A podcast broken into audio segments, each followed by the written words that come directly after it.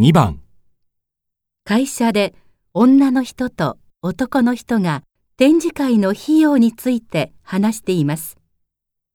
男の人は今日の午後何をしなければなりませんか？田中さん、今度の展示会の費用の件なんだけど、部長からクレームが出ちゃってね。はい、見積書を見て、高すぎる。2割削れって、すごい剣幕だったんだ。はあ。僕としてはかなり控えめの数字にしたつもりなんですが、とにかく、明日の役員会議までに新しい見積書を出すようにって言われてるんだけど。はい、わかりました。